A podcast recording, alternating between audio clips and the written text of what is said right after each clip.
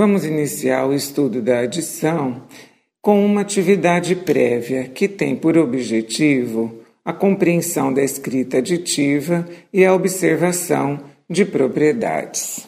Originalmente, essa atividade é feita com o material Cociner, um material desenvolvido por um professor europeu, que é composto por barrinhas de mesma largura e são barrinhas de madeiras coloridas de tamanhos que variam de um centímetro até 10 centímetros. Nós poderíamos desenvolver uma adaptação desse material com cartolina, por exemplo, e fazer a marcação dos centímetros por toda a sua extensão, variando então os tamanhos de 1 até 10 centímetros. O que é feito nessa atividade a partir deste material em mãos para ser manuseado? A proposta é que a gente construa um quadro, uma espécie de muro, a partir da escolha de uma dessas barrinhas como base. Então, se escolhermos a base 6, por exemplo, e colocarmos essa base 6 sobre a nossa mesa, vamos construir um muro escolhendo sempre outras duas novas barrinhas que serão ajustadas a essa base 6, devendo ficar do mesmo comprimento.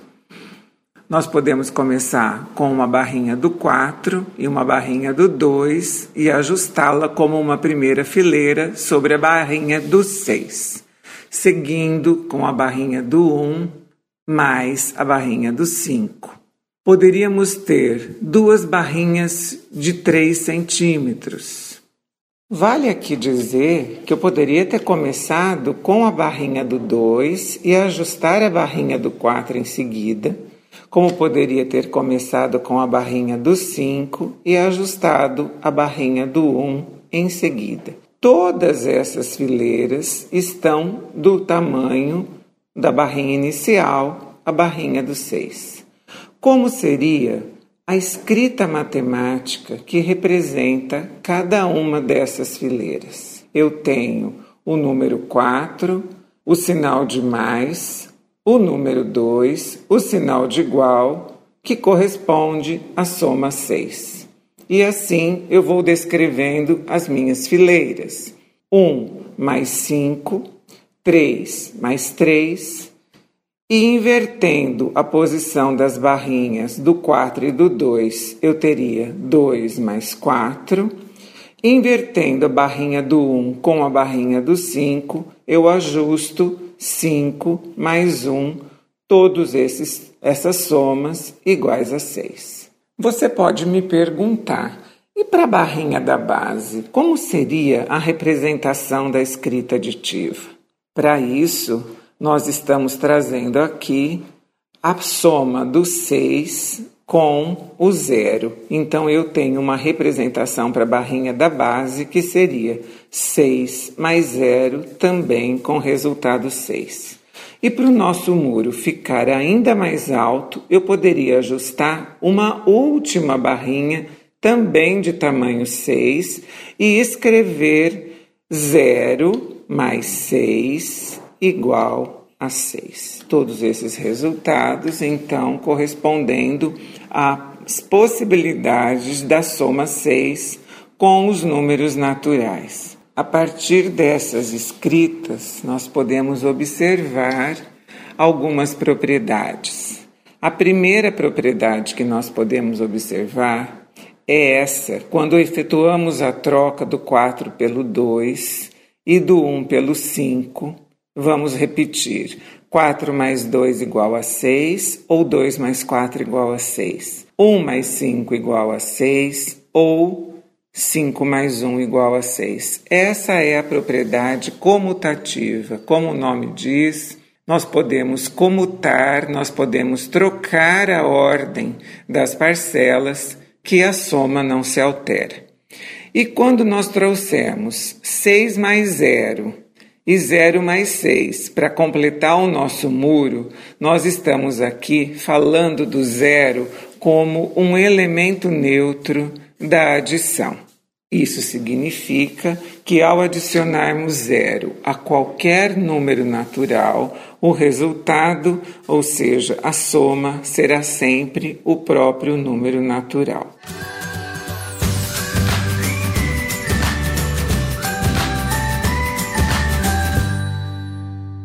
Eu gostaria que você agora utilizasse uma outra barrinha, por exemplo, a barrinha do 10, e construísse um novo quadro, utilizando a base 10 e ajustando a cada fileira duas novas barrinhas. Eu vou dar um minutinho para que você faça essa construção e, na sequência, nós vamos conferi-la.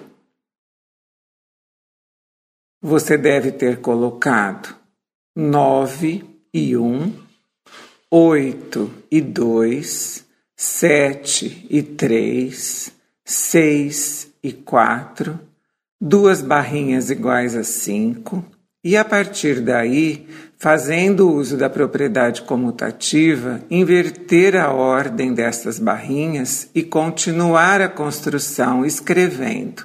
Quatro e seis, três e sete, dois e oito, um e nove. E vamos utilizar mais uma barrinha do 10 para deixar o nosso muro mais alto e trazendo zero como elemento neutro.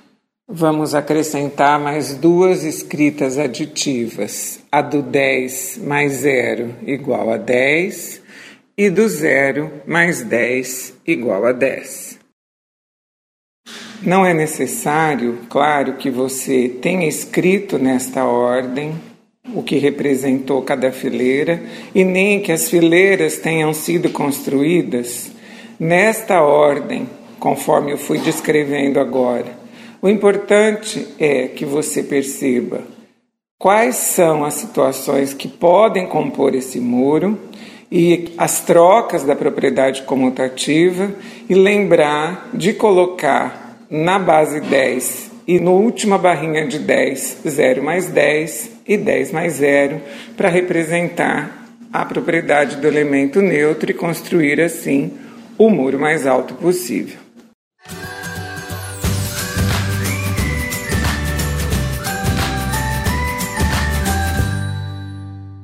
No início desse episódio, falamos da decomposição dos números em suas ordens. Nós vamos treinar mais um pouquinho pois faremos uso dessa representação e também faremos uso do material dourado para efetuarmos algumas adições. Vamos decompor o número 25. O 2 representa dezenas e o 5 representa unidades. Então eu tenho duas dezenas, 20 unidades e 5 unidades, num total, portanto, de 25 unidades. No número 76, 7 dezenas, eu tenho 70, mais 6 unidades. No número, agora com três ordens, o 132, eu tenho então uma centena, três dezenas, que representam 30, e duas unidades. Então, no 132, eu tenho 100 mais 30 mais 2. E no, por último, no número 324, são três centenas, 300, mais duas dezenas, mais 20 e quatro unidades. Portanto, no 324 teremos 300 mais 20 mais 4. Eu vou ler algum, dois probleminhas e vamos utilizar a adição de duas parcelas. Ao resultado da operação de adição, damos o nome de soma. Uma primeira situação. Lorenzo, filho da Monique, participou de um jogo de basquete. Sua equipe marcou 16 pontos no primeiro tempo e 23 pontos no segundo. A pergunta é: quantos pontos a equipe marcou nos dois primeiros tempos do jogo? Se eu decompuser o número 16, eu tenho 10 mais 6. E o número 23, 20 mais 3. Então eu vou adicionar as dezenas e adicionar as unidades. Terei, portanto, nove unidades e três dezenas, o que nos dá o 39, portanto, a soma de 39 pontos. Se eu utilizar o material dourado, nós vamos nos lembrar que cada cubinho do material dourado representa a unidade, uma barrinha representa a dezena, correspondendo a 10 unidades, uma placa representa a centena, com 100 unidades, com 10 dezenas, e por fim, aquele cubo maior, que corresponde ao milhar, que corresponde, portanto, a 10 placas a 10 centenas. Nessa operação de 16 mais 23, que são os pontos do Lorenzo, eu tenho para 16 uma barrinha e 6 cubinhos. Para o 23, duas barrinhas e três cubinhos. Juntando as barrinhas, terei três, juntando os cubinhos, terei nove, portanto, trinta e nove pontos, confirmando a nossa resposta. Em uma outra situação, eu tenho uma partida de boliche onde a Pamela marcou 57 pontos numa primeira rodada e 36 pontos na segunda rodada. A pergunta é: qual foi o total de pontos marcados? Vamos fazer a decomposição dos 57, 50 mais 7 e do 36, que é 30 mais 6. Somando as unidades, eu tenho 13 e somando as dezenas, 80.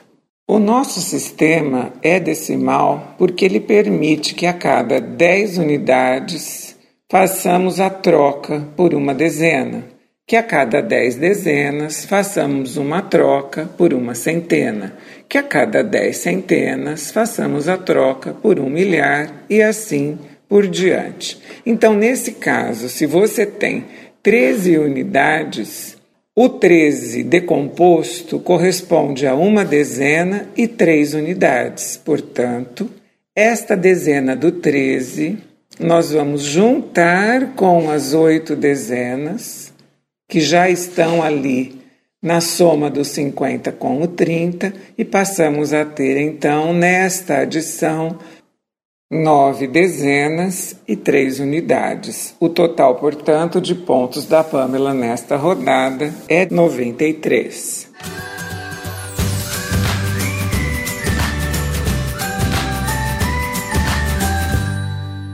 Meu nome é Luísa Maria Marques Poloni Cantarella e hoje é dia 17 de outubro de 2018.